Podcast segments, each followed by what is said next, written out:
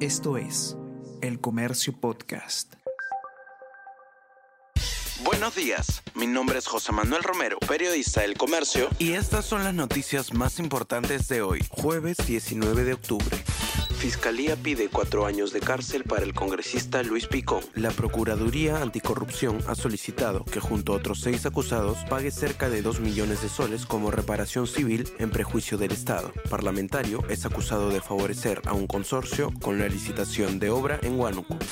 La Comisión de Justicia cambia y aprueba informe para destituir a los miembros de la Junta Nacional de Justicia. En cuestión de horas, la Secretaría Técnica de la Comisión de Justicia del Congreso cambió radicalmente las conclusiones de su informe final sobre las acusaciones contra los integrantes de la Junta Nacional de Justicia para recomendar destituirlos por presuntas causas graves.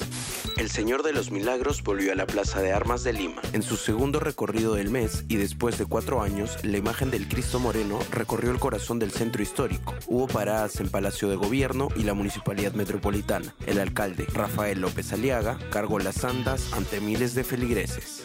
Israel permitirá ingreso de ayuda humanitaria a Gaza tras visita de Biden. El Estado hebreo accede a que lleven agua, alimentos y medicinas desde paso egipcio, pero no desde sus fronteras mientras jamás tenga rehenes. Presidente de Estados Unidos reiteró que su país seguirá apoyando a israelíes. No pudo reunirse con los líderes de la autoridad palestina, Egipto y Jordania.